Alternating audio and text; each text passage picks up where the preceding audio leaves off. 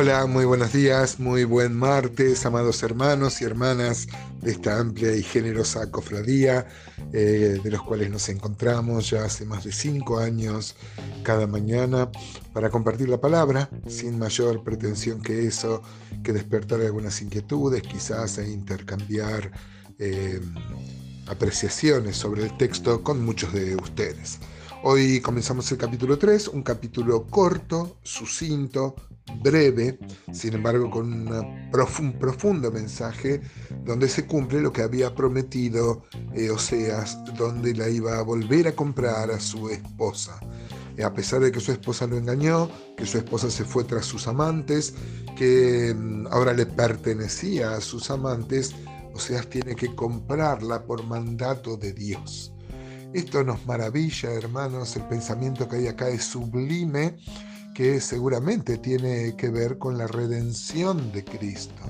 Nosotros por nuestra propia voluntad nos hicimos esclavos del pecado y Cristo nos ha, pagado nuestro rescate, no a Satanás, como también algunos creen, no es así, ahí no se cumpliría la figura, porque Oseas le tiene que pagar al amante de, de esta mujer eh, un precio, no el precio de una dote. Note esto, amado hermano y amada hermana, que va a pagar el precio de una esclava. No es que le va a pagar como una dote, como si fuera una, una, esposa, no es que se vuelve a casar, no es así, sino que renueva sus votos y nos habla claramente de la salvación que Cristo compró eh, eh, que comprados fuimos por precio, pero también tiene una profunda significación con el pueblo de Israel. Cuando vengan y reconozcan al Mesías, reconozcan a David, va a decir sobre el fin de este párrafo, eh, son cinco versículos nomás los que tiene el capítulo 3, eh, tiene que ver con la futura redención de Israel cuando vuelvan a ser su pueblo y vuelvan a estar bajo la autoridad y el dominio eh, de Dios. Dice entonces versículo 1 de Oseas capítulo 3, me dijo otra vez Jehová, ve, ama a una mujer amada de su compañero, aunque adúltera, como el amor de Jehová para los hijos de para con los hijos de Israel, los cuales miran a dioses ajenos y aman las tortas de pasas.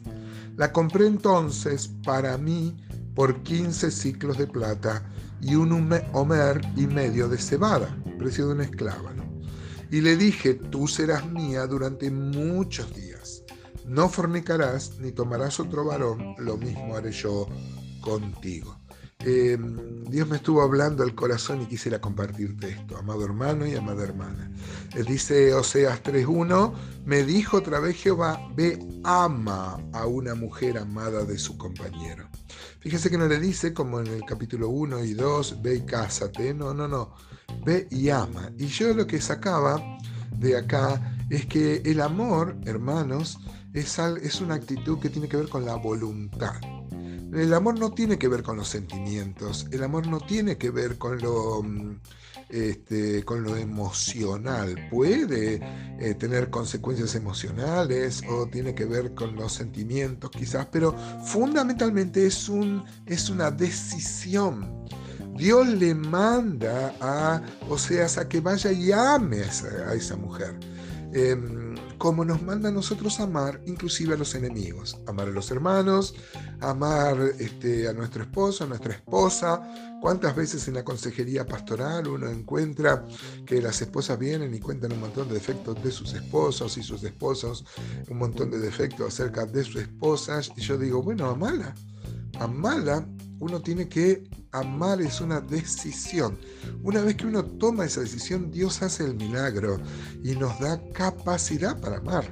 Varias veces hemos citado a Romanos 5.5, que dice que el amor de Dios, el amor ágape, el amor sobrenatural, fue derramado en nuestros corazones por el Espíritu Santo que nos fue dado. Así que como Oseas eh, hacia Gomer, nosotros también podemos amar si tomamos la decisión de amar. Este, acá aparecen las tortas de pasas, que hablan de los cultos idolátricos, ¿no? Por ejemplo, Jeremías 7:18 dice, los hijos recogen la leña, los padres encienden el fuego y las mujeres amasan la masa para hacer tortas a la reina del cielo y para hacer ofrendas a dioses ajenos, para provocarme a ira.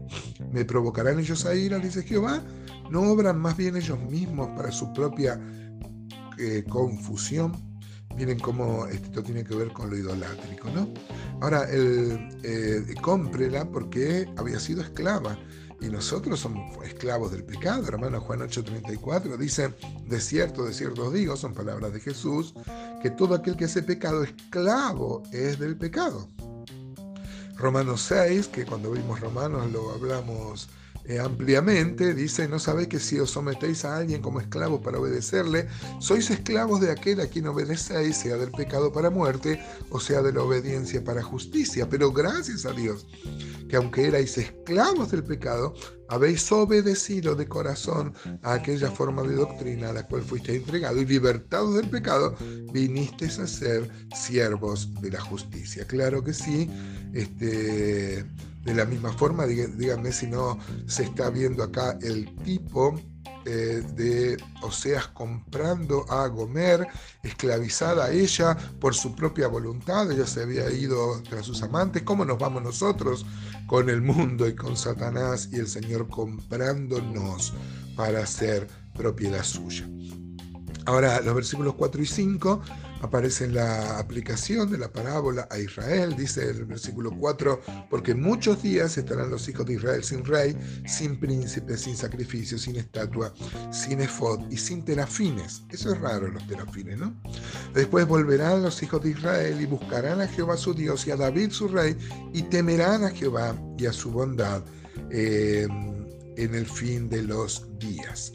Eh, esto refleja, hermanos, los dos mil años por lo menos que tiene el pueblo de, de, Israel sin venir a Dios, sin venir a su propósito, sin aceptar el plan de Dios que tiene que ver con su Mesías. Acá hay una promesa que después volverán, dicen los hijos de Israel, y buscarán a Jehová su Dios y a David su rey y temerán a Jehová. Esto quiere decir que hoy no tienen temor porque no aceptan la, el plan de Dios. Pero ojo, el pueblo de Israel es el pueblo de Dios si bien hoy Dios está enojado, como eh, Oseas habrá estado con Gomer, hay una futura redención de esto. Es muy importante que acá aparece el efod, el efod era el, pectoral que tenía el sumo sacerdote donde estaban las doce tribus y el, y el, sumo sacerdote figura de Cristo, ¿no?